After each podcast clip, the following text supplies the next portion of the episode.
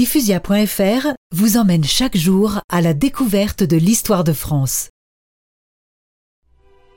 Après la grande aventure napoléonienne puis son désastre, il ne restait plus qu'à rappeler les Bourbons et à rétablir la royauté.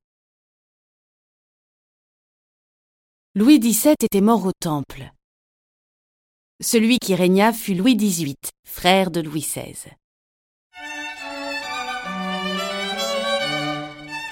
Louis XVIII venait pour faire la paix et pour rendre à la France son ancienne prospérité.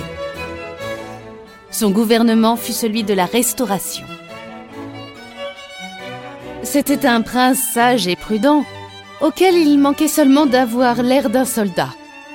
Il était gros, il marchait péniblement, et il ne pouvait pas monter à cheval, ce qui faisait un grand changement avec Napoléon. Louis XVIII s'y prit si bien que les Uhlans et les Cosaques, au bout de très peu de temps, quittèrent la France, qui redevint un pays riche, tranquille et que les autres peuples respectaient.